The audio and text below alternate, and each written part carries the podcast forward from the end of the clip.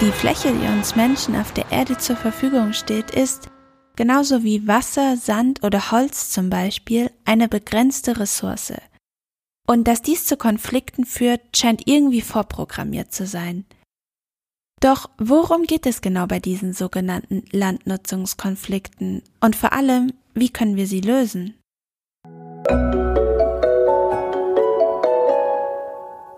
Querfeld ein Podcast. Wir reden über die Landwirtschaft der Zukunft.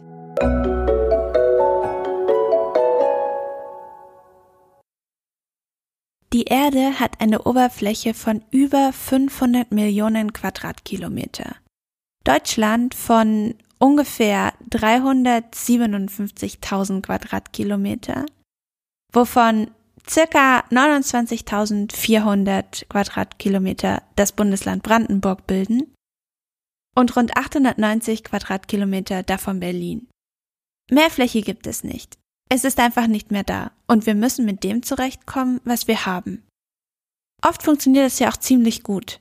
Zum Problem wird diese begrenzte Fläche allerdings dann, wenn verschiedene Menschen oder Unternehmen oder andere Akteure verschiedene Pläne für diese Flächen haben. Wo zum Beispiel ein Braunkohletagebau ist, kann kein Naturschutzgebiet entstehen. Eine Wohnsiedlung zum Beispiel kann nicht gleichzeitig als Acker genutzt werden. Und selbst im Kleingarten oder auf eurem Balkon gibt es vielleicht solche Konflikte. Wo ein Baum gepflanzt werden soll, kann nicht gleichzeitig die Gartenlaube stehen oder ein Beet für Erdbeeren. Die begrenzte Fläche muss also aufgeteilt werden. Doch wie kann das gerecht geschehen? Wer entscheidet darüber? Oder ein anderes Beispiel. Deutschland will bis Ende diesen Jahres, also 2022, alle Atomkraftwerke abschalten und damit auf die Energie, die aus Kernkraft kommt, verzichten. Die Energie muss also woanders herkommen. Eine Lösung für diese Energiewende ist die Energie des Windes zu nutzen, wofür Windräder allerdings aufgestellt werden müssen. Doch wo sollen diese Windräder aufgestellt werden? Wessen Fläche wird dafür gebraucht? Wollen die Bewohner Windräder auf der Wiese neben ihrem Dorf? Das Thema Landnutzungskonflikte ist gar nicht neu und dennoch hochaktuell. Ich freue mich deshalb, dass heute Maike Fienitz mein Gast ist. Sie ist eine der Wissenschaftlerinnen am Leibniz Zentrum für Agrarlandschaftsforschung in Brandenburg, die sich mit diesem Thema beschäftigen. Und im April hat sie einen wissenschaftlichen Artikel veröffentlicht, der heißt Es ist ein totales Drama.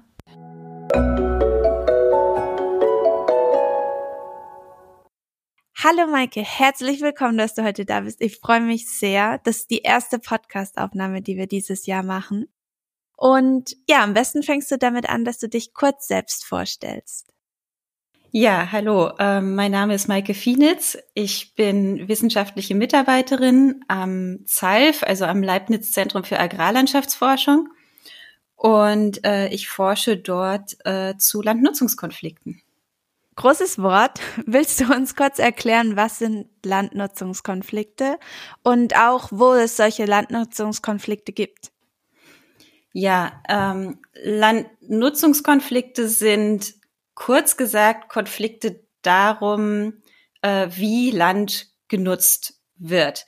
Mhm. Ähm, also wir nutzen Land ja für ganz viele verschiedene Zwecke, also zum Beispiel für die Nahrungsmittelproduktion, aber auch für die Energieproduktion mit äh, Windparks und Photovoltaikanlagen. Mhm. Ähm, aber wir nutzen Land auch zum Wohnen ähm, oder für Verkehrsinfrastruktur, die muss ja auch irgendwo stehen, ähm, für den Naturschutz, für die Erholung, also super viele verschiedene ähm, Zwecke, ähm, für die wir Land nutzen. Und diese verschiedenen Landnutzungen können jetzt aber ja nicht alle gleichzeitig auf der gleichen Fläche stattfinden. Ja. Also zum Beispiel da, wo Wohnhäuser stehen, kann halt nicht auch gleichzeitig noch ein Acker sein. Ja. Und da Land nun gleichzeitig auch noch begrenzt ist, kommt es also zwangsläufig zu Konflikten zwischen diesen verschiedenen Landnutzungsarten um die Fläche, also Konkurrenzen zwischen den verschiedenen Landnutzungsarten um Fläche und in der Folge davon kommt es dann auch oft zu sozialen Konflikten, also Konflikten zwischen den Menschen, die die eine oder die andere Landnutzungsart äh, bevorzugen oder befürworten. Ähm, das heißt, Landnutzungskonflikte haben so eine räumliche Komponente der Konkurrenz zwischen den Landnutzungen und eine soziale Komponente. Ja, stimmt. Der, also ich kann mich ja, ich kann mich mit dir streiten, wenn ich die Fläche anders nutzen will, aber die Fläche an sich kann sich ja nicht streiten. Ne? Genau, die Fläche selber streitet sich erstmal nicht, aber nichtsdestotrotz gibt es eben diese ähm, Konkurrenzen zwischen den Flächen. Ja. Ja, und dann hattest du gefragt, äh, wo ähm, gibt es Landnutzungskonflikte? Mhm. Ähm, ja, eigentlich überall da, wo Menschen sind. Ähm, und insofern eigentlich nahezu überall auf der Welt. Ähm, weil wo Menschen sind, wird auch Land genutzt. Und sobald es mindestens zwei Möglichkeiten gibt, ähm, mhm. Land zu nutzen, sind die Konflikte ja eigentlich schon da, weil sobald es zwei Möglichkeiten gibt, muss ich mich ja immer entscheiden, welche Möglichkeit wird genutzt, wie, wie wird die Fläche genutzt ähm, und sofort sind dann auch die Konflikte da. Ähm, wie stark die Konflikte jetzt äh, sind, das unterscheidet sich natürlich schon äh, sehr zwischen den verschiedenen Regionen ähm, und hängt ähm, ganz maßgeblich davon ab, wie hoch der Druck auf die Fläche ist. Also ähm, einerseits, wie viele verschiedene Landnutzungsinteressen gibt es in der Region, die alle um Fläche konkurrieren. Also wie viele verschiedene Leute sozusagen. Ja, und wie viele verschiedene Ansprüche. Also wenn ich in einer Region ähm, eigentlich, weiß ich nicht, nur Landwirtschaft mache und zwischendrin noch ein paar Dörfer haben will, ähm, dann sind jetzt nicht so viele verschiedene Ansprüche da. Dann gibt es halt ja. Landwirtschaft und, und Wohnen. Aber wenn ich in der gleichen Region auch noch Energie produzieren will und auch noch äh, eine ästhetisch schöne Landschaft haben will, um Touristen anzulocken okay, ähm, ja. und so weiter, dann ähm, sind natürlich viel mehr Ansprüche da und dann kommt es auch eher zu Konflikten oder dann sind die Konflikte, ähm, äh, ja, dann sind einfach mehr Konflikte da. Und dann hat es natürlich auch noch was damit zu tun, wie viel Fläche da ist. Also umso dünner besiedelt etwas ist und umso mehr Fläche da ist, umso eher lassen sich dann die verschiedenen ähm, Landnutzungsansprüche noch über die vorhandene Fläche verteilen. Umso knapper die Fläche ist, ähm, umso stärker werden dann auch in der Regel die Konflikte ausfallen und umso stärker ist die einzelne Fläche dann auch umkämpft. Ein bisschen trennen ähm, muss man das Konzept von Landnutzungskonflikten von Konflikten um Land. Also wenn sich Leute einfach nur um die Rechte an Land streiten, ähm, das ist eng verwandt mit dem mit den Landnutzungskonflikten und oft auch ganz eng verflochten und sehr okay. schwer so richtig sauber zu trennen. Ähm, aber wenn es wirklich nur darum geht, äh, äh, wem gehört die Fläche oder mh, mm, ne, wer, wer darf sie nutzen, ähm, das ist nochmal ein bisschen eine eigene Frage. Bei Landnutzungskonflikten steht ja eigentlich eher die Frage, wie wird sie genutzt im Vordergrund. Das hat ganz viel zu tun damit, okay. wem gehört ja. die Fläche. Ja. Ähm, aber äh, wenn es jetzt nur darum geht, wer darf hier jagen, was ja auch Konflikte sind, die Tiere austragen, ähm, das ist noch mal ein bisschen was Eigenes, ja, weil dann die Landnutzung ja nicht in Frage steht.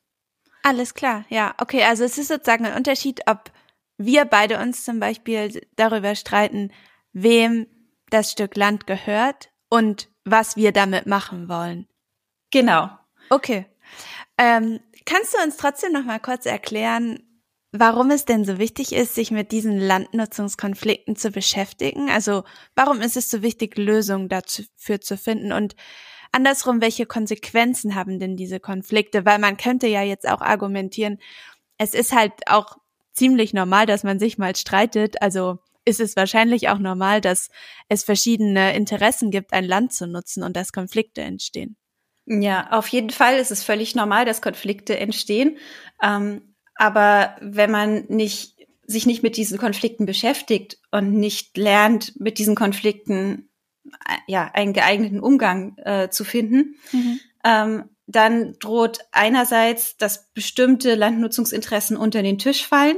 Also wir sehen das zum Beispiel aktuell ähm, bei der Landwirtschaft ganz deutlich. Es werden immer noch fast jeden Tag ähm, fast 60 Hektar Freifläche ähm, neu bebaut in Deutschland.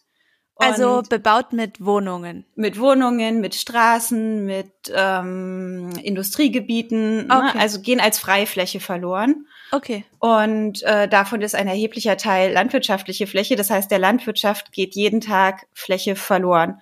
Und wenn wir uns okay. mit diesem Problem jetzt nicht beschäftigen, diesem Landnutzungskonflikt, der dahinter steht, mhm. ähm, dann haben wir eventuell irgendwann nur noch ganz wenig Fläche für die Landwirtschaft. Und das liegt auf der Hand, dass das natürlich ein massives Problem ist, weil wir dann irgendwann einfach nicht mehr die Fläche haben, mhm. ähm, um unsere Nahrungsmittel zu produzieren. Ähm, das Gleiche gilt natürlich auch für andere Landnutzungsarten. Naturschutz ist auch so ein Thema, was äh, leicht unter den Tisch fällt, wenn man mhm. halt sich nicht mit den Konflikten, ähm, die da auch dranhängen, beschäftigt. Ähm, das ist die eine Komponente. Mhm. Ähm, und dann ist da ja natürlich noch der soziale Aspekt. Also wenn wir uns mit den Konflikten gar nicht beschäftigen, ähm, dann können soziale Konflikte einerseits Projekte erheblich behindern. Wir sehen das zum Beispiel bei der Energiewende, ähm, die mhm. nicht nur, aber auch wegen der vielen Konflikte um die Platzierung von Windkraftanlagen ähm, erheblich ins Stocken gekommen ist. Kannst du ganz kurz ja. ähm, nochmal sagen, Energiewende, was damit gemeint ist?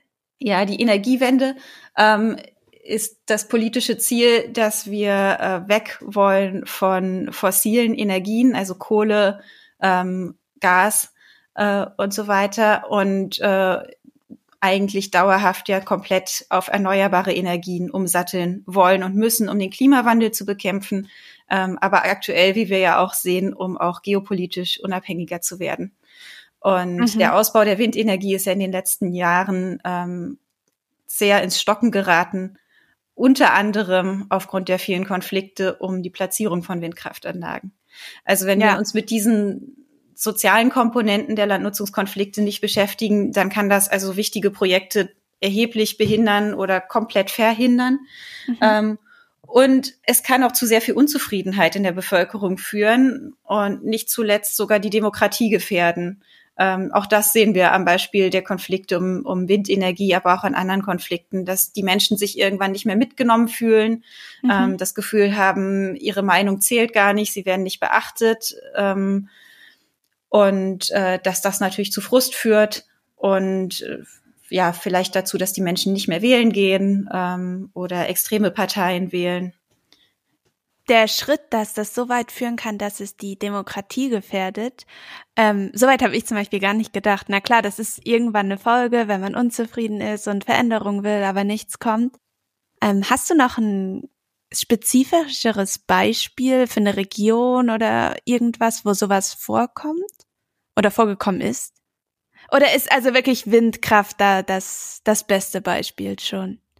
Nein, das kann man, glaube ich, an ganz vielen ähm, Beispielen ähm, festmachen. Mir fällt jetzt spontan ähm, ein Fall ein äh, von einem Bürgermeister, den ich interviewt habe für meine mhm. Forschung mhm. Äh, in der Nähe von Schwerin. Und der hat von einem Konflikt berichtet, wo eine ähm, Stromleitung in der Nähe seines Dorfs verlegt werden sollte. Unterirdisch? Nein, oberirdisch. Okay. Oberirdisch. Und äh, die Anwohnenden waren dagegen, ähm, aufgrund der ästhetischen Einschränkung, ja. die das bedeutet. Also natürlich ist es nicht so hübsch, eine Stromleitung in der Nähe zu haben. Ähm, vielleicht gab es auch andere Bedenken, ähm, das weiß ich gar nicht so genau. Und ähm, jedenfalls waren die Menschen ganz erheblich gegen diese Stromleitung und sie haben auch einen Vorschlag entwickelt, gemeinsam mit dem Bürgermeister, ähm, wie man die Stromleitung etwas weiter vom Dorf entfernt ähm, mhm. legen könnte. Ähm, und das Gefühl herrschte aber in der Gemeinde, dass all ihre Vorschläge, ihre Versuche mit den zuständigen Behörden zu sprechen, dass das alles ins Leere lief. Also dass eigentlich alles schon entschieden war, bevor die Menschen in dem Dorf überhaupt ähm, zu ihrer Meinung gefragt wurden oder eigentlich wurden okay. sie auch nicht gefragt ja, von vornherein okay. nicht. Es wurde einfach alles ohne sie entschieden. Niemand interessierte sich für ihre Meinung. Ähm, sie hatten sogar das Gefühl, man hält sie für dumm und äh, die Menschen in den zuständigen Ämtern halten sich selber für viel schlauer und äh, interessieren sich daher nicht für die Meinung der BürgerInnen. Und ähm, ja, das Laut dem Bürgermeister führte das dann tatsächlich dazu, dass sich äh, einige von der Politik abgewandt haben ähm, und äh, andere, ja, äh, er sagte eben dann entsprechend extreme Parteien ja. gewählt haben, ne, sich von den von den klassischen Parteien abgewandt haben. Ja. ja. Also ist das wirklich nicht zu unterschätzen, auch wenn man vielleicht das Wort noch nicht gehört hat, man weiß eigentlich, was damit gemeint ist, weil man vielleicht schon mal Teil eines solchen Konfliktes war, ne? Ja, Teil eines solchen Konfliktes oder zumindest begegnet ist, glaube mhm. ich, den meisten Menschen so ein Konflikt schon mal, also mindestens in der Zeitung. Ja. Aber sehr oft auch irgendwie in irgendeiner Form in, im eigen, eigenen Leben. Ähm, ich muss dazu sagen, ich selber beschäftige mich ja mehr mit Konflikten im ländlichen Raum mhm. oder im Stadt-Umland-Raum, also in der Nähe von Städten. Mhm. Ähm, aber natürlich gibt es solche Konflikte ja auch in Städten auch ganz massiv. Und äh, da reden wir dann nochmal von ganz anderen Beispielen. Aber wenn es da der Konflikt um den neuen Radweg ist ja, ähm, oder um klar. die verkehrsberuhigte Straße, also ich glaube, sowas ist dann eigentlich den meisten Menschen irgendwie in ihrem Leben schon mal auf die eine oder andere Weise begegnet. Ja, auf jeden Fall. Ich kenne das aus Berlin nur zu gut. Alle Radfahrer wollen den neuen Radweg, alle Autofahrer wollen natürlich ihre Straße, ihre Parkplätze. Äh, dann gibt's Leute, die sich irgendwie auf eine Seite stellen und auf die andere, den anderen ist egal. Aber es ist immer ein aufgeheiztes Thema. Ja, genau. Also da kann man eigentlich nie so entspannt darüber reden. Genau, also dass Emotionen da reinspielen ist auch nicht immer, aber sehr oft der Fall und ja. verkompliziert dann natürlich die Lage nochmal. Ja. Ähm, wenn wir gerade sowieso von Deutschland und ein paar Beispielen reden, ähm, was sind denn so die größten Landnutzungskonflikte aktuell in Deutschland? Und vielleicht auch dann nochmal spezifischer in Berlin, wenn du dazu was sagen kannst, und in Brandenburg. Ja, das äh, ist gar nicht so leicht zu sagen, ähm, weil da stellt sich natürlich zuerst mal die Frage, was meint denn die größten Konflikte? Also die, wo es um die meiste Fläche geht oder die, die am hitzigsten umstritten sind? Okay, ja, verstehe. Vielleicht was deiner Meinung nach als Wissenschaftlerin den größten Stellwert oder das, das größte, das größte Potenzial hat, dass es auch also wirklich zu einem größeren Problem sozusagen werden ja, kann. Ja, ähm, also mir ist dazu eingefallen eine Studie, die ein paar Kollegen von mir vor ein paar Jahren mal gemacht haben. Mhm. Da haben sie mit ExpertInnen ähm, auf verschiedenen Ebenen in Deutschland gesprochen und äh, die befragt, was so die Hauptkonflikte, ja, Hauptkonflikte ihrer Meinung nach sind.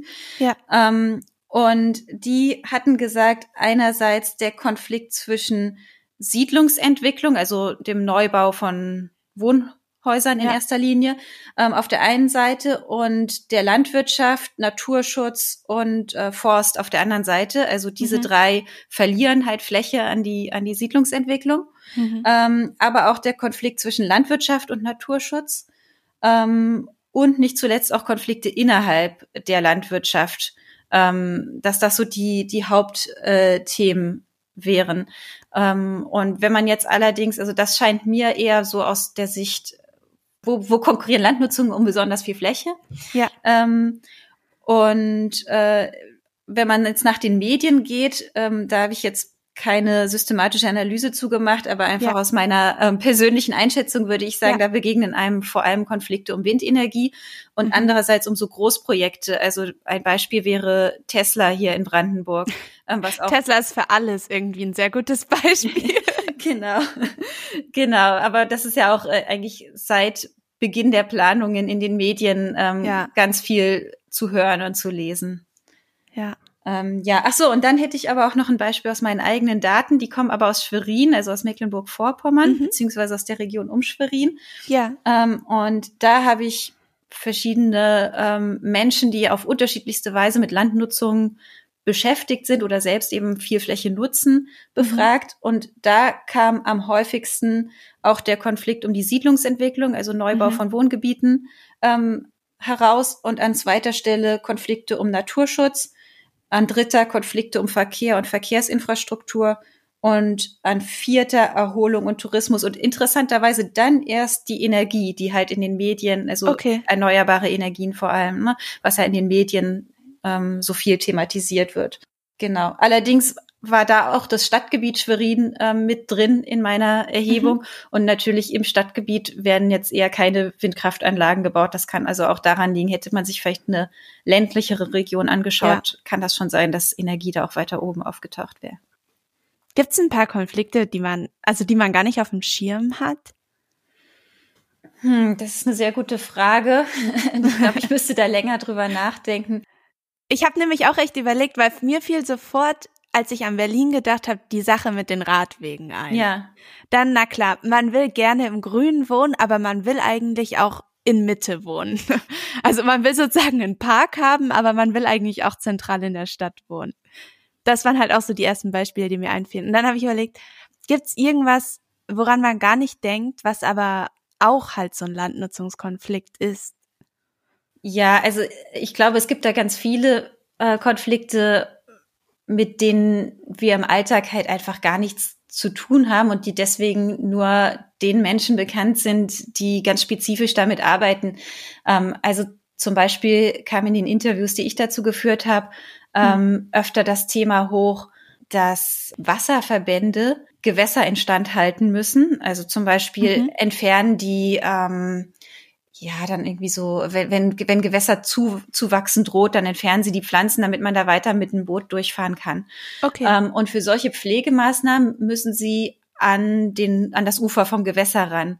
Mhm. Und wenn die Landwirte jetzt bis zum Ufer vom Gewässer ähm, ihre Kulturen angebaut haben, dann kommt es an der Stelle zu Konflikten, weil dann die Pflegemaßnahmen mit ja auch mit schweren Geräten da ranfahren und dann halt zum Teil die Feldfrüchte äh, zerstören. Und das sind dann halt so Konflikte, als Normalbürger hat man damit gar nichts zu tun ja. ähm, und, und weiß davon noch nichts. Ähm, und das kriegt man halt eigentlich nur mit, wenn man entweder als Landwirt ähm, oder als ähm, Person im äh, Wasserverband ähm, ja. halt tätig ist. Ähm, ja, also und das ist jetzt nur ein Beispiel, da gibt es sicherlich total viele, total spezielle ja. Konflikte, von denen wir gar nichts merken. Äh, ansonsten eine andere Sache, ähm, die, die mir da noch in den Sinn gekommen ist, äh, sind die sogenannten latenten Konflikte. Damit habe ich mich auch äh, sehr viel beschäftigt in den letzten zwei, drei Jahren.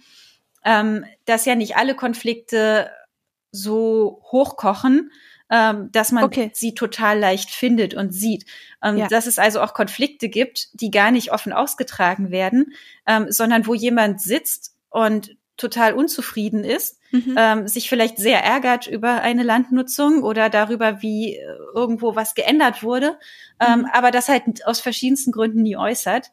Ähm, und das sind natürlich auch Konflikte, von denen wir ähm, ganz wenig mitbekommen, selbst in der Forschung wenig mitbekommen, weil sie schwer zu finden Klar. sind, ja. ähm, die aber nichtsdestotrotz auch erhebliche Schäden haben können wir haben ja eingangs schon über das Thema Unzufriedenheit gesprochen. Also wenn jemand mhm. sitzt und sich ärgert und sich nicht gehört fühlt und das Gefühl hat, dass es aber auch keinen Zweck hätte, sich zu beschweren, sowieso keinen Zweck hätte, das kann natürlich zu massiver Unzufriedenheit führen, ja.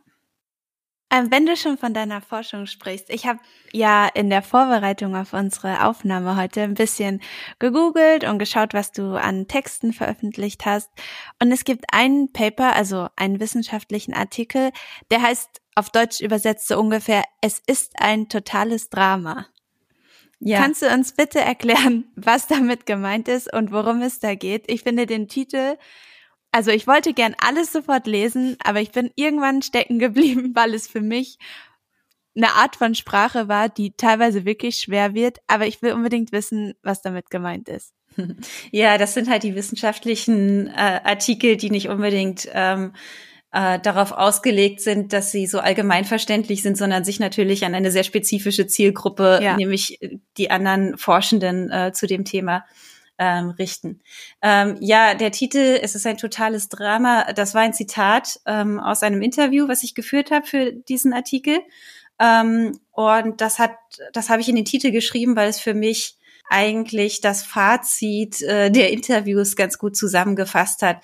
Also in meinen Interviews habe ich mich unter anderem dafür interessiert, wie die Beteiligten ähm, denn solche Landnutzungskonflikte erleben äh, und wie sie die wahrnehmen. Und ähm, dabei hat sich gezeigt, dass diese Konflikte nicht immer, aber zum Teil wirklich als erhebliche Belastung äh, wahrgenommen werden. Einerseits eben, weil sie Projekte verzögern, weil es unglaublich viel Arbeit ist, alles immer auszudiskutieren oder irgendwo ähm, ja gegen Widerstände anzuarbeiten. Es kostet Zeit, es kostet Geld, man kommt nicht voran. Äh, manchmal mussten Projekte komplett ähm, aufgegeben werden, weil einfach zu viele Konflikte da dran hingen. Ähm, und es war auch psychisch tatsächlich zum Teil eine erhebliche Belastung. Also das ist einfach Stress, wenn man mit solchen Konflikten immer arbeiten muss. Ähm, genau, und dieser Satz, es ist ein äh, totales Drama, das war so ein Fazit, was äh, eine interviewte Person ähm, gezogen hat, nachdem sie mir einen Konflikt beschrieben hat. Und ich fand, das hat das äh, sehr gut zusammengefasst, was auch bei vielen anderen äh, in den Interviews äh, rauskam. Was hast du ähm, die Leute da gefragt oder was war Inhalt oder Grund, warum du mit den Menschen gesprochen hast? Ja, also mich hat einerseits interessiert, welche Landnutzungskonflikte gibt es denn überhaupt in der Region? Also das war die Region äh, um Schwerin, die Stadt Schwerin und ähm, der direkte Umlandraum. Ähm, und mich hat einerseits interessiert, welche Konflikte gibt es da überhaupt, weil wir tatsächlich bisher in der Forschung sehr wenig so umfassende Übersichten haben. Meistens schaut man sich halt an, welche Konflikte gibt es in der Landwirtschaft oder welche Konflikte gibt es hier um Wald oder so. Und ich habe das halt wirklich mal ganz äh, breit mir anschauen wollen, um eben auch zu schauen, welche Sektoren sind denn besonders von Konflikten betroffen. Mich hat auch interessiert, wo sind die Konflikte? Ähm, also wir haben die dann immer auf einer Karte verortet ähm, und geschaut, sind die Konflikte jetzt denn eigentlich eher in der Stadt? Sind sie im direkten Umlandraum? Sind sie im ländlichen Raum? Was ist dabei rausgekommen? ähm, gar nicht so leicht zu sagen. Also Schwerin hat ja ähm, zwei große Seen direkt angrenzend und mhm. ähm, die Konflikte waren tatsächlich eher ähm, in dem Bereich westlich der Seen, also wo auch die Stadt liegt und wo insgesamt auch ähm, mehr touristische Nutzung stattfindet. Also ähnlich wie ich es eingangs gesagt habe, da, wo besonders viele verschiedene Nutzungsinteressen aufeinanderprallen, wohingegen östlich der Seen ähm, die Region doch eher von Landwirtschaft geprägt ist und nicht so viele andere Nutzungsinteressen noch dazukommen. Da gab es dann etwas weniger ähm, Konflikte. Und ansonsten, vielleicht nicht ganz so überraschend, aber wie gesagt, Konflikte um Energiethemen gab es gar nicht in der Stadt. Ähm, die waren nur im Umland und noch mehr im ländlichen Raum. Ähm, um, umgekehrt Konflikte um Verkehrsinfrastruktur waren in der Stadt ganz häufig, aber auch im Umland und im ländlichen Raum durchaus vorhanden, wo man vielleicht erstmal gar nicht so dran denkt, aber auch da gibt es dann das neue Autobahnkreuz, was gebaut werden soll ja. ähm, und natürlich dann auch wieder Konflikte auslöst oder die Umgehungsstraße oder so. Jetzt bin ich irgendwie abgekommen, was ich eigentlich sagen ja, wollte. Ja, ich weiß, ich habe dich voll aus dem Konzept gebracht. was war denn eigentlich die Frage? Ähm ähm, wir hatten darüber gesprochen, warum du mit den Menschen gesprochen hast. Was der Grund ah, ja. sozusagen für die Fra Umfrage war. genau. Ja, also einerseits eben zu schauen, äh, welche, äh, welche Konflikte gibt es überhaupt in der Region. Äh, und dann andererseits halt das Ziel, wie zu schauen, wie erleben die Menschen vor Ort diese Konflikte. Ja. Ähm, weil schon auch die Frage war, also gerade wenn das so professionelle äh, Menschen sind, die professionell sich mit Landnutzung beschäftigen, in Behörden arbeiten oder so. Mhm. Vielleicht gehört das für die auch einfach dazu, ne, dass es solche Konflikte eben gibt und sie ja. haben ihren Umgang damit gefunden. Ähm, und sie nehmen das gar nicht so schlimm wahr oder vielleicht nehmen sie die Konflikte als solche gar nicht so wahr. Ähm, aber das war halt nicht der Fall. Also es gab zwar einige, die die Konflikte jetzt als nicht so gravierend wahrgenommen mhm. haben oder die einen guten Umgang damit finden konnten.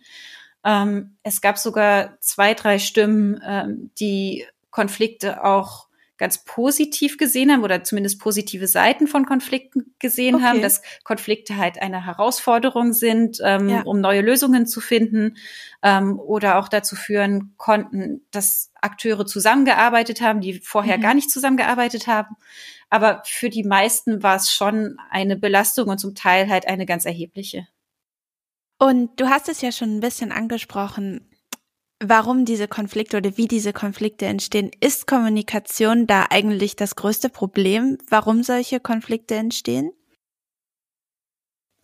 Ich glaube, das kann man so nicht sagen. Also einerseits haben die Konflikte ja auch eine räumliche Ebene und auf der räumlichen Ebene kann Kommunikation erstmal gar nichts ausrichten, ähm, weil egal wie viel wir darüber kommunizieren, am Ende bleibt der Fakt eben bestehen, dass auf einer Fläche, auf der schon Häuser stehen, eben nicht auch noch der Acker sein kann.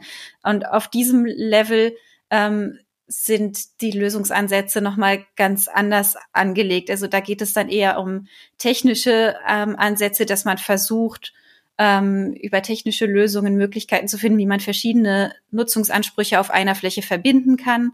Ähm, also das Beispiel ähm, Agri-PV, also dass man auf Agrarflächen auch Photovoltaikanlagen hat, die aber dennoch die weitere Nutzung als Agrarfläche ermöglichen. Also zum Beispiel, weil sie so hoch oben stehen, dass man darunter eben dennoch ähm, etwas anbauen kann ähm, und die Fläche bewirtschaften kann. Das wäre so eine Möglichkeit, dass man eben über technische Lösungen ähm, versucht, das nennt sich dann multifunktionale Landnutzung, also auf einer Fläche mehrere Funktionen gleichzeitig zuzulassen. Und das würde dann äh, die, die räumlichen Konflikte lösen. Ähm, oder man kann auch versuchen, die Landnutzung zu optimieren, also alles so zu platzieren, wo es idealerweise liegt. Ähm, also das Wohngebiet dahin zu bauen, wo der Boden sowieso nicht so viel Erträge liefern würde und ähm, die landwirtschaftliche Fläche dort zu lassen, wo die Erträge halt sehr hoch sind. Das wäre auch so ein Ansatz auf der räumlichen Ebene. Also sich sozusagen an den, wie kann man das beschreiben, an den Gegebenheiten der Natur ausrichten. Genau, an den Gegebenheiten der Natur, ähm, ja, und auch an unseren eigenen Vorstellungen. Also da, wo es landschaftlich vielleicht besonders schön ist, ähm, mhm. und also ein hoher touristischer Wert äh, vorliegt, dass man dann nicht da genau das Industriegebiet äh, platziert. Das ja, tut man ja sowieso schon. Das tut man ja in gewissem Grad sowieso schon, aber das kann man natürlich ähm, also solche Optimierungsansätze kann man noch ähm, mit, mit ausreichend Daten natürlich noch äh, viel weiter treiben, als wir aktuell versuchen, da ähm, zu optimieren. Also das wäre so auf der räumlichen Ebene, wären das so die Ansätze. Und auf der sozialen Ebene ist Kommunikation super wichtig, ähm, aber natürlich auch nicht alleine ähm, die Allround-Lösung. Ähm, ja, nicht zuletzt muss man auch sagen, wenn wir jetzt immer von Konfliktlösungen gesprochen haben, da muss man immer im Hinterkopf behalten, eigentlich gibt es das fast gar nicht. Also die wenigsten Konflikte können wirklich in dem Sinne gelöst werden. Auf einer räumlichen Ebene manchmal noch. Ne, mit Innovation kann man es manchmal schaffen, irgendwie Konflikte zwischen verschiedenen Nutzungen auszuräumen.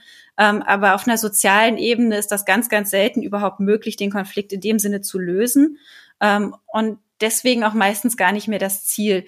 Also es geht nicht darum, dass wir keine Konflikte mehr haben. Ich hatte es auch mehrfach schon angedeutet, Konflikte haben ja auch positive Funktionen. Ja. Also wir Darauf wollen eigentlich wir durchaus Konflikte haben. Okay, genau. Und dementsprechend geht es gar nicht unbedingt darum, die Konflikte zu lösen, sondern es geht eher darum, einen angemessenen Umgang mit ihnen zu finden, um die negativen Auswirkungen, die wir ja eingangs schon ausführlich mhm. besprochen haben, möglichst abzumildern.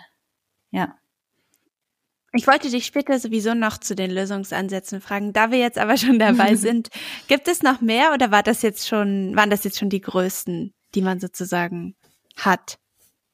Ähm, nee, ich denke, das, das waren im Prinzip die größten. Also auf der sozialen Ebene kann man das vielleicht noch mal ein bisschen ausdifferenzieren. Kommunikation ist so allgemein. Also es gibt dann natürlich Ansätze des Konfliktmanagements, ähm, das gezielt meistens dann Externe, also die nicht an dem Konflikt selber beteiligt sind, ähm, kommen und versuchen, den Konflikt in konstruktive Bahnen zu lenken, ähm, über Mediation, manchmal auch über Verhandlungen. Ähm, und natürlich gibt es auch Gerichtsverfahren. Ähm, das ist eigentlich heutzutage die häufigste äh, institutionalisierte Lösungsform. Ähm, wenn man sich streitet über die Landnutzung, äh, in Deutschland ist ja eigentlich nahezu alles rechtlich geregelt. Ähm, natürlich kann man vor Gericht gehen und das dann auf diese Weise klären lassen. Ähm, das ist sicherlich in einigen Fällen auch äußerst effektiv, in anderen halt weniger, weil am Ende meistens dennoch eine Partei mindestens bleibt, die unzufrieden ja, ist ja. mit äh, dem Ergebnis. Ja. Und das dann also halt irgendwie akzeptieren muss. Ja. Ja, also sozial gesehen wäre eigentlich die beste Lösung, wenn man einen Kompromiss findet, mit dem beide Seiten zufrieden sind, oder? Ja, ein Kompromiss oder die ideale Lösung wäre, wenn man äh, eine, eine Lösung findet, die gar kein Kompromiss ist, sondern vielleicht sogar was Besseres. Genau, aber das ist natürlich in der Realität äh, nicht immer möglich. Ähm, und selbst ein Kompromiss ist in der Re Realität nicht immer möglich. Ähm, aber im besten Fall gelingt es uns selbst dann, wenn kein Kompromiss möglich ist, ähm, auf der Seite, die ihren Willen nicht durchsetzen konnte, eine Akzeptanz für die gefundene Lösung ähm, zu schaffen. Also, dass diejenigen, die sich nicht durchsetzen konnten, zumindest verstehen, warum die Entscheidung so getroffen wurde, wie sie getroffen wurde und vielleicht einsehen, dass das zwar gerade jetzt nicht in ihrem Interesse ist, ähm, aber vielleicht im Interesse der gesamten Bevölkerung schon ist. Ähm, oder ist auch einfach so, als erwachsener Mensch kann man ja auch verstehen, dass man nicht immer seinen Willen bekommt und dass mal auch jemand anders am Zuge ist. Und man hofft dann halt darauf, dass man beim nächsten Mal selber dran ist. Und dieses äh, Agri-Photovoltaik ist ja eigentlich schon eine ziemlich gute, bessere Lösung als ein Kompromiss, oder? Also da können ja dann zwei Landnutzungen miteinander verbunden werden. Gibt ja. es da noch andere Beispiele? Ja, wobei man muss natürlich auch sagen, beim Agri-PV ähm, meines Wissens ähm, wird am Ende nicht die gleiche Menge Nahrungsmittel auf der Fläche produziert, die ohne das Agri-PV produziert werden, nach aktuellem Stand der Technik. Aber man kann vielleicht da auch noch weiter forschen. Es hat ja sogar auch Vorteile, da wäre es auch ein Beispiel dafür, wie es am Ende sogar mehr als Kompromiss bei rauskommen kann, dass die ähm, PV-Anlagen ähm, auch Schatten spenden. Und vor dem Hintergrund des Klimawandels kann das vielleicht sogar vorteilhaft werden für die Pflanzen, die darunter angebaut werden. Ähm, also das ist etwas, was, glaube ich, derzeit noch eher ein Kompromiss ist, aber vielleicht tatsächlich irgendwann sogar zum Gewinn werden könnte. Mhm. Ähm, andere Beispiele. Ähm, mir fällt spontan ein Beispiel aus dem städtischen Raum ein. Da sehen wir ja immer mehr ähm, auch so Urban Farming Ansätze, dass also auch in Städten ähm, Nahrungsmittel angebaut werden, um, zum Beispiel auf Dächern ähm, dann noch irgendwie ein Gemüsegarten angelegt wird oder sowas. Und ich denke, das kann auch etwas sein, was viel mehr ist als ein Kompromiss. Äh, also einerseits geht eigentlich niemandem etwas verloren, wenn ich auf dem Dach noch einen Garten anlege.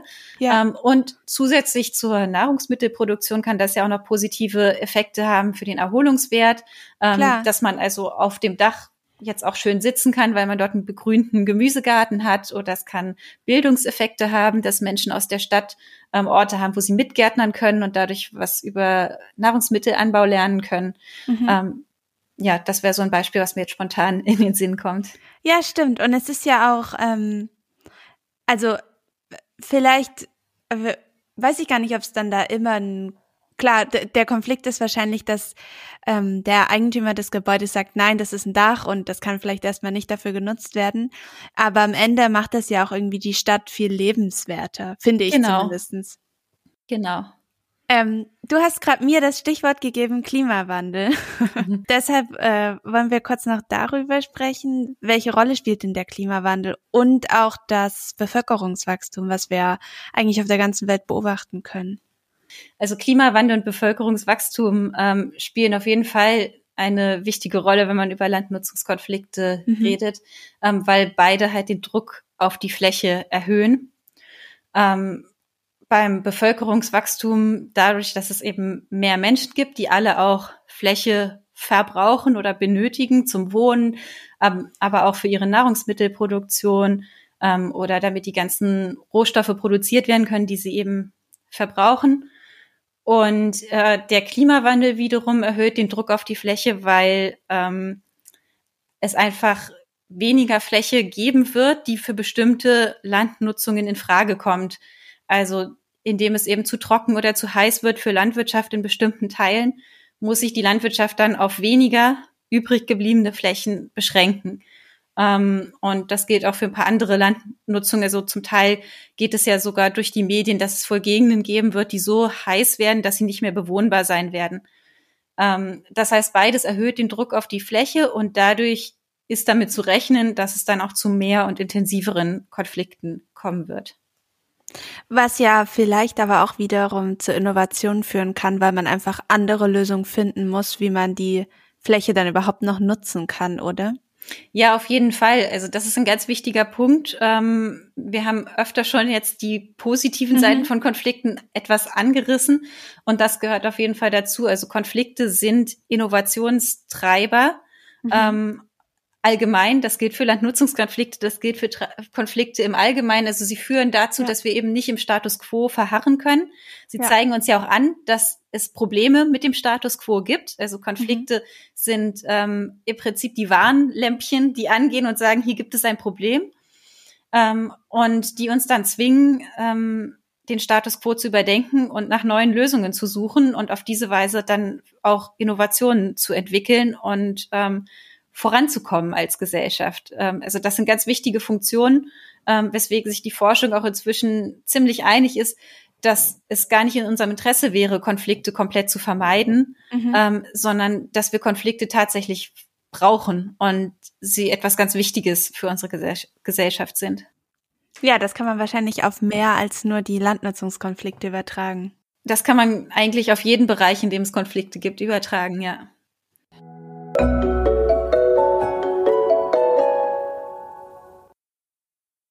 Wer von euch unseren Podcast regelmäßig hört, der weiß bestimmt auch, dass wir, also das Querfeld ein Netzwerk, nicht nur den Querfeld ein Podcast produzieren, den ihr gerade hört. In Kooperation mit dem RBB arbeiten wir auch noch an einem weiteren Podcast.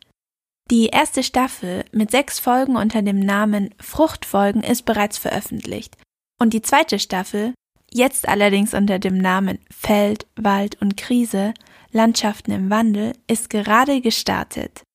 Darin fragen Andreas Jakob und Fred Pilarski vom RBB unsere Forscherinnen und Forscher nach der Zukunft von Kultur, Natur und Stadtlandschaften in den nächsten Jahrzehnten. Sie wollen von ihnen zum Beispiel wissen, welche Ideen die Wissenschaftlerinnen und Wissenschaftler entwickeln, um mehr Wasser in der Landschaft zu halten, wie Brandenburger Äcker der Dürre trotzen können, wie sich auf vernässten Mooren Landwirtschaft betreiben lässt, wie sich Solar- und Agrarflächen miteinander vertragen oder was Feldroboter auf den Äckern leisten und wie ein nachhaltiger Waldumbau gelingen kann. Alle neuen sowie die alten Episoden findet ihr überall dort, wo es Podcasts gibt.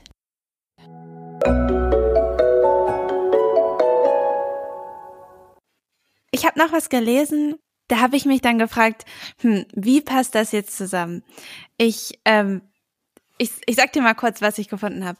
Von 2011 bis 2016 ist Berlin um circa 245.000 Menschen gewachsen. Also so viele Menschen sind sozusagen zugezogen oder geboren. Das sind ungefähr so viele Leute, wie in Kiel wohnen. Und man sagt, dass von 2017 bis 2030 Berlin nochmal um circa 180.000 Menschen wachsen soll.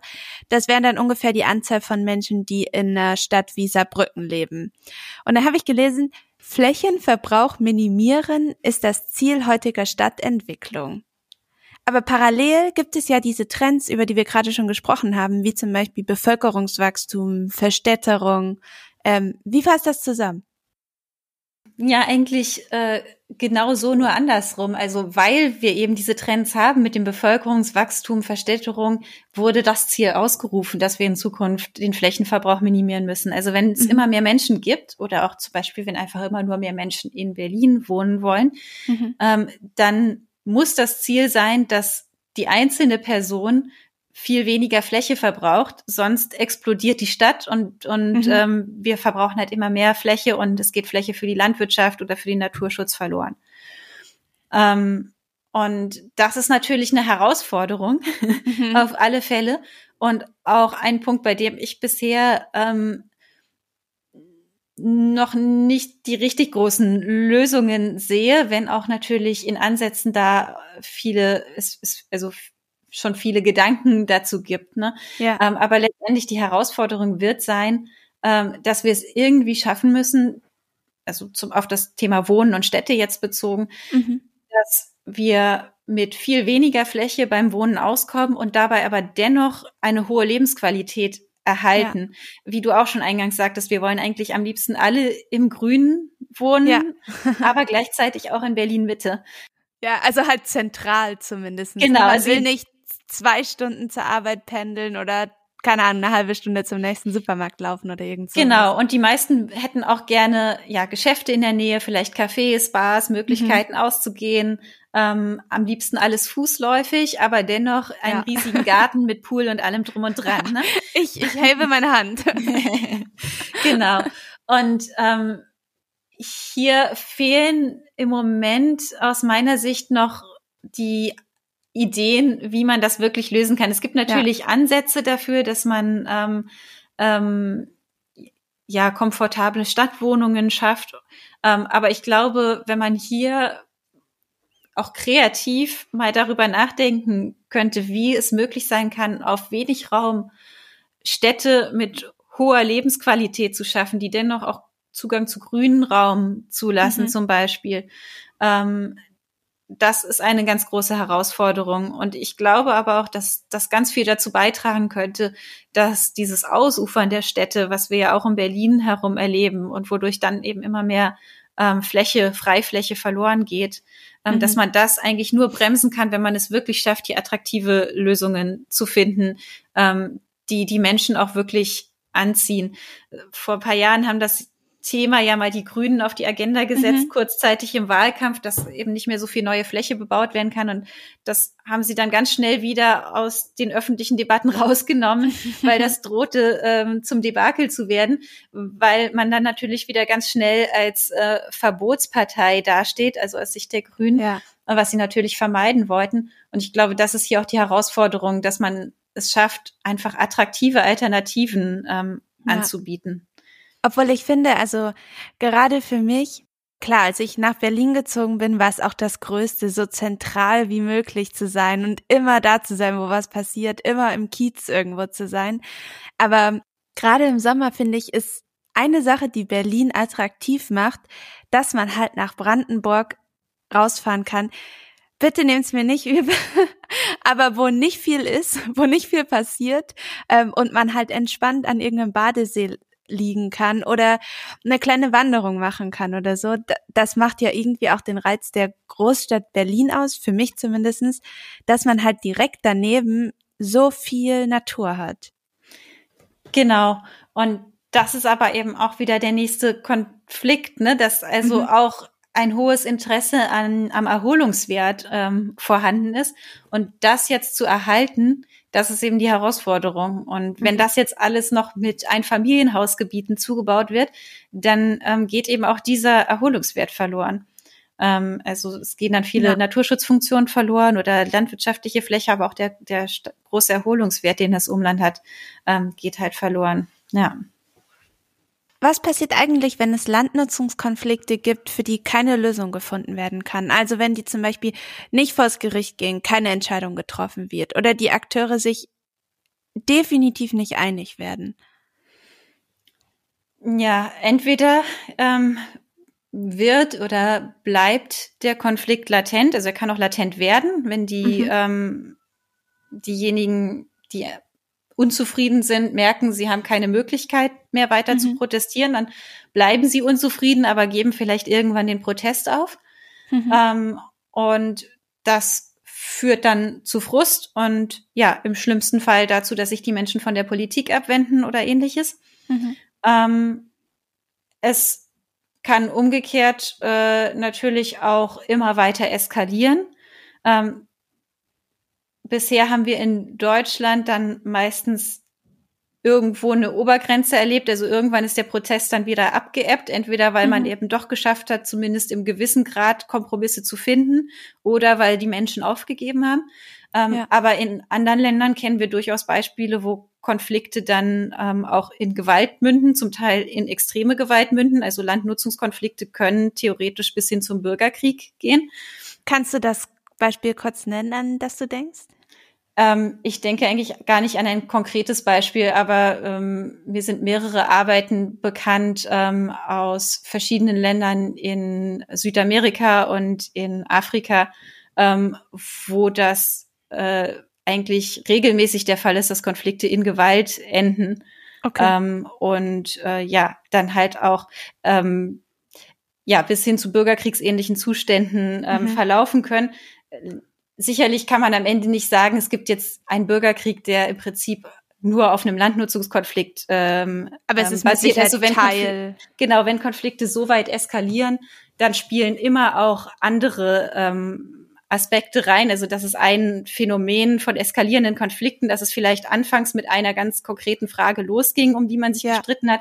Aber umso weiter der Konflikt eskaliert, umso mehr verschiedene Parteien werden involviert, umso mehr mhm. Nebenschauplätze werden aufgemacht. Ja. Und irgendwann lässt, es gibt es ein riesen Konfliktgeflecht, was sich gar nicht mehr im Einzelfall ähm, auseinandernehmen lässt. Ähm, während ich jetzt so drüber rede, ähm, denke ich gerade nach, dass eigentlich der Konflikt äh, zwischen Israel und Palästinensern im Kern auch als Landnutzungskonflikt bezeichnet werden kann. ähm, ja. wo ganz, ganz viele andere Sachen, die nichts mit Landnutzung zu tun haben, mit reinspielen, aber Landnutzung auf jeden Fall eine ganz große Rolle auch spielt. Ja. Ja, stimmt. Die Arbeitsgruppe, in der du am ZALF, also am Leibniz-Zentrum für Agrarlandschaftsforschung arbeitest, ihr schaut euch ja auch Prozesse in Europa sowie zum Beispiel in Asien, ich habe gelesen vor allem in China und Indonesien an. Gibt es denn da Staaten, auf die wir sozusagen schauen können und von denen wir was lernen können? Also wir in Deutschland in Bezug auf deren Umgang mit Landnutzungskonflikten? Ähm, ja, also ich glaube, die erste Lektion, die man beim Blick über den Tellerrand lernen kann, schließt sich eng an das eben Gesagte an, mhm. ähm, dass äh, Konflikt äh, oder dass bei uns die Konflikte, die wir bei uns erleben, die nehmen wir oft ja schon als sehr schlimm wahr oder verfahren oder eskaliert. Und der Blick über den Tellerrand zeigt dann, ähm, dass es halt auch noch viel schlimmer sein kann. Mhm ähm, was auf keinen Fall ähm, die Situation bei uns relativieren soll oder das irgendwie weniger schlimm macht, was äh, wir hier für Probleme haben. Aber mhm. nichtsdestotrotz ähm, setzt dieser Blick in andere Länder das Ganze doch noch mal ein bisschen in Perspektive. Ähm, und was wir über den Konfliktumgang lernen können, da fällt mir vor allem eigentlich ein Beispiel aus Südamerika ein. Da mhm. haben andere Kollegen ähm, vom ZEIF, also vom Leibniz Zentrum für Agrarlandschaftsforschung ähm, sich mit dem Thema Environmental Peacebuilding beschäftigt. Ähm, also Wo in Südamerika? Also mir ist das vor allem aus Kolumbien äh, bekannt, mhm. dass sie dazu gearbeitet haben, eventuell auch noch andere Länder, aber auf jeden Fall in Kolumbien. Ähm, und das ist ja ein Land, was durch Konflikte gekennzeichnet ist, die auch erstmal gar nicht unbedingt so viel mit Landnutzung zu tun haben, aber ganz massive Konflikte zwischen verschiedenen Bevölkerungsgruppen. Mhm. Und äh, dort haben die Kollegen versucht, äh, indem man über ähm, das äh, Management von Landnutzungskonflikten oder Konflikten im Umweltbereich mhm. ähm, eine Zusammenarbeit zwischen verschiedenen Gruppen etabliert, ähm, dass man da über diese Zusammenarbeit es letztendlich sogar schaffen kann, gesamtgesellschaftlich Friedensprozesse zu unterstützen ähm, mhm. oder sogar in Gang zu setzen, weil es manchmal in sehr zerstrittenen Gesellschaften leichter sein kann, erstmal die ganz konkrete Landnutzungsfrage anzugehen und sich zusammenzusetzen und zu fragen, okay, diese Fläche hier, da gibt es äh, Umweltprobleme. Wie mhm. können wir die jetzt gemeinsam so managen, dass wir diese Probleme lösen? Das ist manchmal mhm. leichter, ähm, als gleich auf die ganz großen Fragen zu gehen, ähm, ja. über ja ja kulturelle Unterschiede oder oder oder lange ähm, gewaltvolle Geschichten, die es da im, im Hintergrund gibt. Und ja. äh, das hat tatsächlich funktioniert. Ähm, und ich finde, das ist auch etwas, was wir für uns hier mitnehmen können. Also das hat eigentlich so zwei Lektionen für uns hier. Einerseits, ähm, dass ein guter Umgang mit Landnutzungskonflikten ähm, sich positiv auf die weitere Gesellschaft auch über mhm. diesen Konflikt hinaus auswirken kann. Ja. Ähm, und andererseits, wenn es gelingt, in äh, Kolumbien, das sich von ähm, Bürgerkrieg eigentlich noch erholt, ähm, einen produktiven Umgang mit Landnutzungskonflikten zu entwickeln, ja. dann müsste das bei uns doch hier auf jeden Fall gelingen können.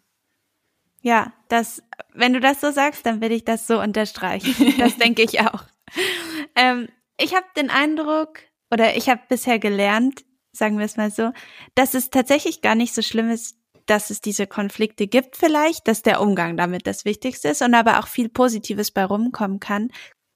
Kann man trotzdem sagen, dass es Strategien gibt, um diese Landnutzungskonflikte von vornherein schon zu vermeiden? Oder ist das gar nicht möglich? Ähm, doch, das, das ist schon möglich und ähm, bis zu einem gewissen Grad natürlich auch äh, sinnvoll, weil ähm, nicht, also ein Konflikt, den ich von vornherein vermeiden kann, also wenn ich ihn dadurch vermeide, dass ich ihn unterdrücke, ist das schlecht. Mhm. Aber ja. wenn ich ihn dadurch vermeide, dass ich von vornherein ähm, eigentlich Lösungen finde, bevor der Konflikt so richtig ähm, hochkocht, dann ist das mhm. natürlich was Positives. Und da gibt es Möglichkeiten. Also einerseits kann ich auf der räumlichen Ebene versuchen, den Flächendruck zu reduzieren. Mhm. Ähm, also zum Beispiel, ähm, indem ich lieber in den Städten Baulücken Fülle, anstatt das Baugebiet auf der grünen Wiese draußen vor der Stadt ja. ähm, zu, hinzusetzen. Ähm, ein anderer Ansatz wäre aber auch die Intensivierung der Landwirtschaft, nicht ganz unumstritten. Ähm, aber mhm. die Argumentation ähm, geht hier so, dass wenn äh, ich auf einer kleineren Fläche durch intensive Landwirtschaft viel Nahrung produzieren kann, dann kann ich ja andere Flächen dafür für den Naturschutz oder für ja. andere Nutzungen frei lassen und ja. habe dadurch weniger Druck auf der Fläche. Also, Obwohl ich glaube, das Thema Intensivierung der Landwirtschaft führt uns schon wieder zu anderen Konflikten. Genau, und deswegen gibt es auch genau den gegenteiligen Ansatz. Ähm, ja. Das wäre also die multifunktionale Landnutzung, die ich vorhin auch schon angesprochen habe. Also, dass man auch Flächendruck reduziert, indem man auf einer Fläche mehrere Landnutzungen etabliert. Über Agri-PV haben wir schon gesprochen. Mhm.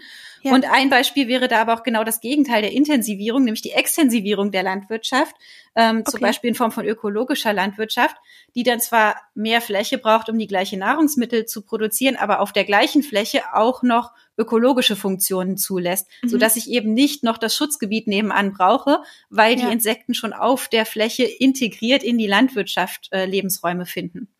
Also gibt es ja viele Möglichkeiten. Genau. Und ähm, auf der sozialen Ebene gäbe es auch noch Möglichkeiten. Mhm. Ähm, da hat sich eigentlich gezeigt, dass es vor allem wichtig ist, die Menschen frühzeitig an Planungen zu beteiligen mhm. ähm, und auch wirklich ernsthaft zu beteiligen. Also Beteiligungsverfahren gibt es in Deutschland inzwischen ja recht regelmäßig, wenn es irgendwie ja. größere Projekte gibt, die geplant werden. Ähm, aber oft sind die noch so ein bisschen ähm, halbherzig, sage ich jetzt mal.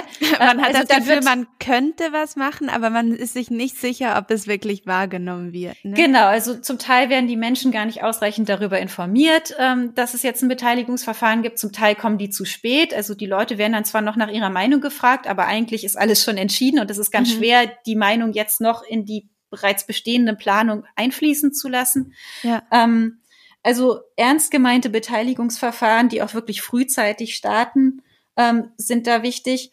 Und man könnte sogar noch früher ansetzen. Man könnte auch anfangen, dass man regelmäßig die Interessenslagen, die es gibt, erhebt. Dass man einfach weiß, okay, hier ist eine Region oder ein Gebiet, das nutzen ganz viele Menschen zur Erholung und hier wird der ästhetische Wert ganz besonders geschätzt. Mhm. Dann braucht man gar nicht erst darüber nachdenken, genau an die Stelle den Windpark zu bauen, sondern kann ja. gleich an eine Stelle gehen, ähm, wo jetzt nicht ganz so viele ähm, Interessen dranhängen. Ja. Ja. Wir hatten schon ein paar positive Funktionen angesprochen. Ähm, du hast auch gesagt, Konflikte sind Innovationstreiber. In einem deiner Artikel habe ich gelesen, dass es auch ein positiv äh, habe ich auch gelesen, dass Konflikte dazu beitragen, dass die Entwicklung von sogenanntem sozialem Kapital, das Wort musst du uns gleich noch erklären, ähm, vorangetrieben wird. Kannst du das nochmal erklären? Also einmal das Wort und andererseits, was damit gemeint ist, wie das funktioniert? Ja, also soziales Kapital bedeutet jetzt in diesem Zusammenhang ähm, der Zusammenhalt in der Gesellschaft. Also wie, wie stark hängen die Menschen in der Gesellschaft ähm, ähm, ja, zusammen, wie halten sie mhm. zusammen? In dem konkreten Fall ging es ähm, um den Zusammenhalt innerhalb eines Dorfes, ähm, mhm. der durch einen Landnutzungskonflikt gestärkt wurde. Ähm, das liegt innerhalb von einer Konfliktpartei ja eigentlich relativ stark auf der Hand. Das kennt man eigentlich auch aus dem Alltag, ne, dass man, dass es einen zusammenschweißt, wenn man gemeinsam einen Konflikt austrägt. Also wir ja, gegen, wir gegen irgendwen anders. Das schweißt die Wir-Gruppe erstmal total zusammen und stärkt dann halt auch den Zusammenhalt in der Gruppe. Ähm, mhm. Das kann aber sogar über die Parteien hinweggehen. Ähm, und das geht in die Richtung von dem Beispiel mit dem Environmental Peace Building aus Kolumbien. Mhm. Wenn man es halt schafft, durch gutes Konfliktmanagement, ähm, dass sich alle Parteien zusammensetzen und wirklich ins Gespräch miteinander kommen. Dann kann das dazu führen, dass sich die Parteien hinterher besser verstehen, weil sie besser verstehen, was die Interessen und Ziele ähm, der anderen sind. Ähm, und es kann auch dazu führen, dass eine Zusammenarbeit über diesen Konflikt hinaus etabliert wird. Das war mhm. auch das Beispiel, ähm, was mir selber bei meinen Interviews in Schwerin untergekommen ist, da hat ja auch eine ähm, interviewte Person gesagt, dass sie auch positive Seiten an den Konflikten sieht und dass es halt ja. einen Konflikt gibt, der wirklich zu einer verbesserten Zusammenarbeit geführt hat. Das heißt, ursprünglich gab es da zwei Gemeinden, die vielleicht vorher wenig miteinander zu tun hatten, wenig miteinander gemacht haben. Jeder hat so sein Ding gemacht. Dann kam es zum Konflikt zwischen den Gemeinden und indem man sich nun zusammengesetzt hat und versucht hat, diesen Konflikt zu lösen, ähm, kam man ins Gespräch und merkte auf einmal, ähm, das macht ja total viel Sinn, wenn wir hier zusammenarbeiten und vielleicht nicht nur bei diesem konkreten Thema, sondern auch allgemein. Ähm, und das ist eigentlich damit gemeint, dass ähm, Konflikte auch das, das soziale Kapital, also den Zusammenhalt stärken können.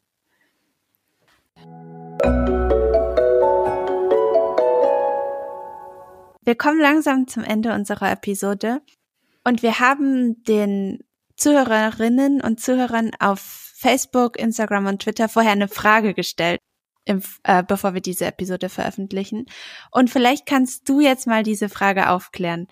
Ähm, die Frage war, wofür wird in Brandenburg am meisten Fläche genutzt? Für die Landwirtschaft, für Wälder oder für Gewässer?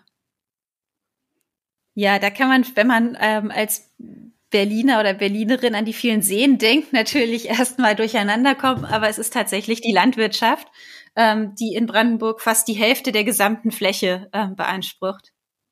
Ja, ich, ich war nämlich auch so, hm, Wald gibt es auch ziemlich viel und Gewässer auch definitiv nicht wenig. Aber ja, es ist tatsächlich die Landwirtschaft. Und wenn wir gerade bei Brandenburg sind, habe ich dazu nämlich auch noch eine Frage. Ich habe das Gefühl, zumindestens in meinem privaten Umkreis und auch was man so darüber hinaus hört, seit dem Beginn der Corona-Pandemie, seit des seit dem ersten Lockdown, sage ich jetzt mal, ähm, wollen immer mehr Menschen eigentlich ins Umland von Berlin. Also das bedeutet nach Brandenburg ziehen. Denkst du, dass irgendwann nicht mehr die Landwirtschaft den größten Teil ausmachen wird, sondern eher Siedlung, wenn Berlin immer weiter wächst und sich vielleicht auf Brandenburg ausdehnt? Und das würde dann wahrscheinlich auch wieder zu Konflikten führen. Vielleicht kannst du dazu noch was sagen. Ja, das würde natürlich zu ganz erheblichen Konflikten führen. Ähm, schon allein äh, die Frage, wo dann unsere Nahrungsmittel herkommen sollten. Also natürlich können wir importieren, ähm, aber für die regionale Versorgung würde das zu ganz erheblichen Einbußen führen und natürlich auch für die Landwirte und Landwirtinnen hier in der Region ähm, ganz dramatische Folgen haben. Ähm, aber meine Antwort, ob ich denke, dass das passieren ja. kann, dass der größte Teil der Fläche ähm, besiedelt wäre in Brandenburg. Also ich denke nein, also jedenfalls nicht in der näheren Zukunft, ähm, also in den nächsten 50 oder 100 Jahren, kann ich mir das ganz schwer vorstellen, weil wenn wir uns anschauen, ähm, im Moment ähm, ist die Fläche, die für Siedlung verbraucht wird, ähm, erheblich geringer als die Fläche, die für die Landwirtschaft genutzt wird. Also ähm, wenn man das mal durchrechnet, die könnte sich noch verdoppeln oder sogar verdreifachen und die Landwirtschaft wäre immer noch ähm, okay. größer. Das scheint mir jetzt schon äh, sehr extrem viel Fläche, die dann noch bebaut werden müsste. Auch wenn wir natürlich, das muss man auch sagen, solche Megastädte und auch riesige Suburbs durchaus kennen ähm, von anderen Kontinenten, ähm, ja. wo das durchaus normal ist, dass, dass sich ein Familienhaus an ein Familienhaus reiht und das wirklich über ganz viele ähm, zig Kilometer noch aus der Stadt hinaus. Ähm, wir haben aber hier in Deutschland auch, und zwar auch, weil wir diese Erfahrungen ja kennen aus anderen Kontinenten, ja. ähm, Regelungen, die versuchen, das eben zu verhindern. Die sind okay. nicht so effektiv, wie sie vielleicht sein sollten im Idealfall. Aber nichtsdestotrotz kann ich nicht einfach so auf jeder landwirtschaftlichen Fläche einfach mal schnell ein ähm, Neubaugebiet hinsetzen. Also da gibt es ja schon Regelungen, die genau das versuchen zu verhindern. Mhm. Wir haben immer zwei Abschlussfragen an unsere Gäste. Die eine ist, welche Rolle spielen wir als Konsumenten? Also was, was können wir tun in Bezug auf Landnutzungskonflikte oder welche, welchen ähm, welchen Standpunkt haben wir sozusagen? Und die andere Frage ist, was du dir von der Politik wünschst. Hm.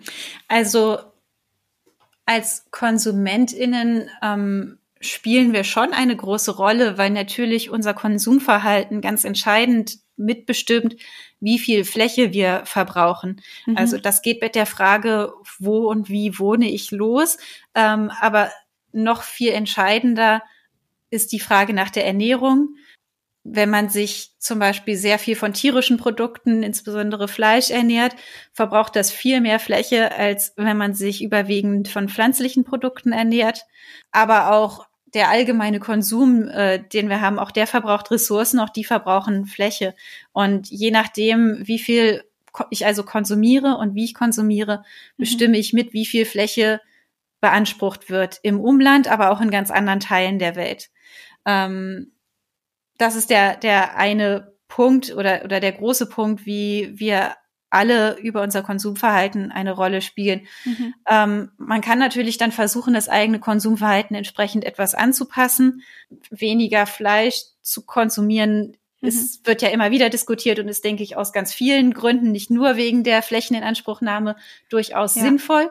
Gleichzeitig sehe ich schon, dass hier auch die Politik in der Verantwortung ist und auf gar keinen Fall ähm, die Verantwortung auf die KonsumentInnen abgewälzt werden darf. Ich kann versuchen, mein Konsumverhalten so anzupassen, dass ich weniger Fläche verbrauche, aber die Politik sitzt da eindeutig an dem Hebel, der ähm, gezielter ähm, ansetzen mhm. kann. Und ich habe dich zwar nur nach Konsument gefragt, aber damit ähm, meinte ich sozusagen auch den mich zum Beispiel als ganz normale Bürgerin, sage ich jetzt mal, ich bin keine Wissenschaftlerin oder so. Und ich kann ja zum Beispiel auch an solchen ähm, Entscheiden teilnehmen, wenn ich zum Beispiel gefragt werde, was soll mit dem äh, Flughafen Tempelhof passieren oder so. Da kann ich mich ja auch dafür einsetzen, wie ich möchte sozusagen, dass das Land genutzt wird. Ja, auf, auf jeden Fall, genau. Also nicht nur über dein Konsumverhalten hast du Möglichkeiten, Einfluss zu nehmen, sondern ja. du hast immer Möglichkeiten, auf die Politik Einfluss zu nehmen, indem du dich an solchen Entscheidungen beteiligst ähm, indem du Petitionen startest oder mhm. mit unterschreibst. Also natürlich hast du da auf jeden Fall äh, Möglichkeiten. Und ganz wichtig, wenn es Beteiligungsverfahren gibt, hast du die Möglichkeit hinzugehen. Ähm, auch ja. das wird halt oft gar nicht so richtig wahrgenommen in dem Umfang, wie das vielleicht möglich wäre. Ja. Ähm, genau. Also du hast auf jeden Fall Möglichkeiten, dich politisch ähm, einzubringen. Ähm, von der Politik selber würde ich mir wünschen, eine proaktivere Herangehensweise an Konflikte. Also bisher ist es meistens so, dass man erst aktiv wird, wenn das Problem schon so richtig da ist. Ja. Ähm, ja. Und sinnvoll wäre es, sich viel früher mit Konflikten zu beschäftigen, weil sie dann auch meistens noch viel leichter ähm, zu bearbeiten sind, weil es noch viel mehr verschiedene Optionen gibt, als wenn das Ganze schon so völlig eskaliert ist. Und es wäre also gut, wenn die Politik oder auch dann über den Gang über die Behörden frühzeitig Konfliktpotenziale erheben würde, regelmäßig äh, erheben würde, welche Konflikte ja. könnte es auch in der Zukunft geben, wenn es wirklich ernsthafte Beteiligungsverfahren gibt, die wirklich Mitsprache mhm. der betroffenen Personen ermöglichen. Dann, wir haben es vorhin schon ein bisschen angesprochen, die Entwicklung neuer Wohnformen, die auch tatsächlich attraktiv sind, vielleicht sogar viel attraktiver mhm. als das Einfamilienhaus im Neubaugebiet. Das würde auch ganz viel lösen. Ja, und nicht zuletzt einfach Rahmenbedingungen zu schaffen, die den Flächendruck reduzieren können. Das hat ganz viel mit Forschung zu tun, indem man versucht, multifunktionale mhm. Landnutzungsansätze weiterzuentwickeln. Aber das hat manchmal natürlich auch mit Entscheidungen zu tun, die vielleicht nicht ganz so populär sind. Ähm, wenn man zum Beispiel darüber nachdenkt, Fleischkonsum vielleicht ein bisschen weniger attraktiv zu machen und Konsum von pflanzlichen Produkten ein wenig attraktiver. Maike, vielen lieben Dank, dass du dir die Zeit für den Podcast genommen hast. Es war super, mit dir zu sprechen. Ja, vielen Dank dir. Es war ein total interessantes Gespräch auch für mich.